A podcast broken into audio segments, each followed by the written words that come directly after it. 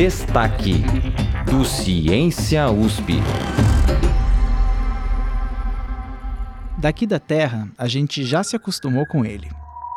O Sol é nossa estrela favorita. Em parte, é também por causa dele que a vida na Terra conseguiu se estabelecer e prosperar. Não por acaso, ele é apenas uma em uma gama quase infinita de astros que povoam o universo. Esses astros, ao contrário do que a gente imaginava muito antes do desenvolvimento da astronomia, não são deuses. Eles são corpos celestes bastante diferentes, com cores, tamanhos e efeitos gravitacionais distintos. Dentre as variedades conhecidas, as estrelas anã M, e o M é parte de uma nomenclatura de classificação estelar, são algumas das mais comuns na nossa vizinhança. E ao redor delas, planetas habitáveis podem estar esperando para serem descobertos. Eu sou o Denis Pacheco e no destaque do Ciência USP de hoje, o assunto é sobre uma pesquisa recente que envolveu a busca por mundos habitáveis fora do nosso sistema solar.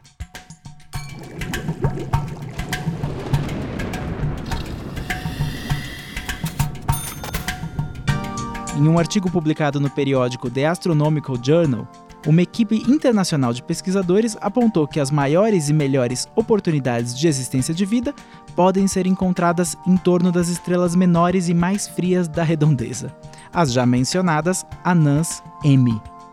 Para explicar o que tudo isso significa e quais foram as novas descobertas, a repórter Gabriele Koga conversou com o professor da Universidade Federal do Rio Grande do Norte e pesquisador da Universidade de Harvard, José Dias do Nascimento Júnior, e com o líder do trabalho, que foi orientado pelo professor José Dias, o astrofísico Francis Anthony.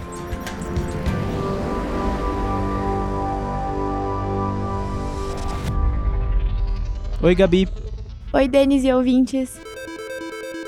Para começar a nossa conversa, o professor José Dias me contou que as estrelas são divididas em vários tipos: O, B, A, F, G, K e M. Essa classificação estelar muda de acordo com a temperatura e cor. As anãs M são menores e mais frias que o Sol, por exemplo, que é uma estrela G. Entre muitas estrelas possíveis, uma classe são as anãs. As anãs M, ela tem uma particularidade de serem pequenas, né? Elas às vezes têm aí 20%, 15%, 30% da massa do Sol. E com uma massa tão pequenininha, né, a quantidade de energia, inclusive, que ela tem internamente, não permite que ela queime muito rápido os combustíveis, principalmente o hidrogênio. Então elas vivem muito, elas queimam muito lentamente. Eu sempre falo assim para as minhas turmas de astronomia que as magrinhas vivem muito e as gordinhas, infelizmente, duram pouco porque as magrinhas elas não têm muita energia para queimar rápido o combustível. O novo estudo também mostrou que os planetas que ficam em torno de uma anã M estão em uma órbita próxima, já que precisam ser quentes o suficiente para sustentar a vida. Para os pesquisadores, essa proximidade facilita a detecção dos exoplanetas. Os exoplanetas, ele representa hoje uma das grandes fronteiras da astronomia. São planetas que estão além do nosso sistema solar. Pois bem, exoplanetas são esses planetas fora do sistema solar, é que eles representam a diversidade cósmica. É incrível como nós temos de todos os tamanhos, de todas as cores, próximo da estrela, longe. Nós temos gasosos gigantes colados com a estrela. Nós temos rochosos um pouco mais distantes, totalmente diferente da arquitetura do sistema solar, que tem ali os rochosos próximos da estrela, como a Terra, como o Mar, e os gigantes gasosos lá fora, como Plutão e Saturno. Então essa sequência ela não é respeitada em outras estrelas.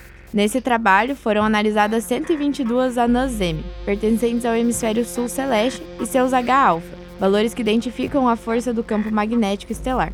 As medidas de rotação e atividade magnética usadas para caracterizar essas estrelas são essenciais. Elas foram determinadas com a ajuda do satélite TESS, da NASA, e dos telescópios Gemini e SOAR, localizados na Cordilheira dos Andes. Sobre isso, o Francis, que é um dos principais autores da pesquisa, comenta mais. Um dos resultados de nosso trabalho é a composição de uma base de dados espectroscópica de anãs M que estão localizadas na zona austral de observação contínua do satélite TESS e que foram caracterizadas com os telescópios SOAR e Gemini, ambos sitiados no Chile e que são administrados sob um acordo de cooperação internacional, do qual o Ministério da Ciência e Tecnologia do Brasil e o Laboratório Nacional de Astrofísica fazem parte. É, verificamos também que estrelas iniciais do tipo M parecem amplamente inativas, enquanto uma fração maior de estrelas tardias desse tipo espectral são mais ativas. Esse comportamento é consistente com a suposição de que uma amostra de estrelas de campo devem ter mais de alguns bilhões de anos. Um ponto interessante também é que em nossa análise alguns alvos né, sugerem a possibilidade de que rotatórios rápidos possam parecer inativos em H-alfa. As anãs M são as menores estrelas existentes e as mais vermelhas também,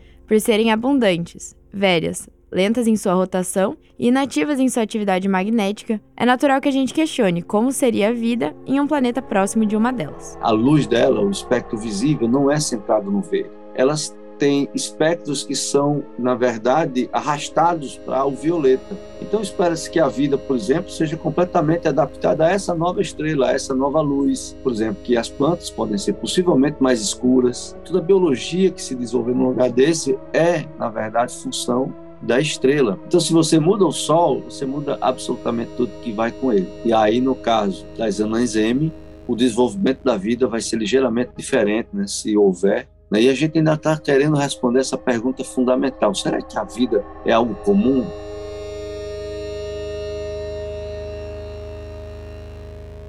Para os dois especialistas, os resultados encontrados representam um passo importante para entender como essas estrelas e seu natural potencial para abrigar exoplanetas habitáveis, ou seja, propícios para o desenvolvimento da vida, funcionam. E o Francis adianta futuras discussões sobre o tema. Nos últimos anos, as anãs M tornaram-se o principal foco de investigação de diversos programas de observação, uma vez que a atividade magnética dessas estrelas é pouco conhecida, e esse parâmetro pode levá-las de um ponto de sistemas possivelmente habitáveis para o extremo oposto, é melhor dizendo, impossível de sustentar a atividade biológica. Portanto, esse tópico é de suma importância na astronomia e por isso precisamos entender a atividade magnética dessas estrelas hoje e no passado, se quisermos de fato caracterizar sua habitabilidade. Para encerrar, o professor José Dias reforça que essas descobertas são essenciais para a retomada da valorização da ciência brasileira e para o melhor desenvolvimento da sociedade. Mas aí você tem um brasileiro jovem liderando um trabalho importante com cinco universidades americanas, somente o FRN, que é extremamente importante resgatar a personalidade brasileira, a personalidade alegre, a personalidade inteligente, a personalidade de bona gente, de pessoa legal, de pessoa calorosa, de pessoa eficiente, de trabalhador, de bons cientistas, de bons estudantes. É preciso que a gente faça um trabalho urgente com relação a isso. Nós temos um baixo astral terrível, é o pior momento da história da ciência do Brasil. E hoje nós temos esse completamente de desfacelamento da ciência. Então, na verdade, a importância de ter um brasileiro aí e festejar isso, fazer esse release, a gente transforma o olhar, né? No Brasil, nós não temos esse nível ainda. As pessoas estão perguntando assim, ciência para quê? Para que astronomia? serve para nada? Os caras estão gastando dinheiro. Então, é muito profundo o fosso.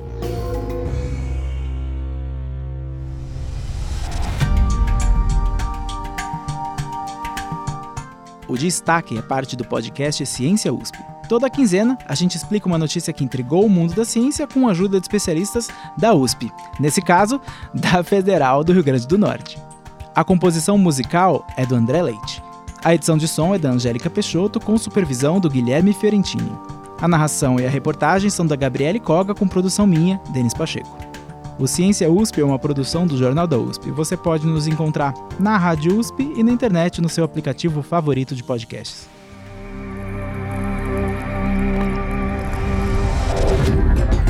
Destaque do Ciência USP.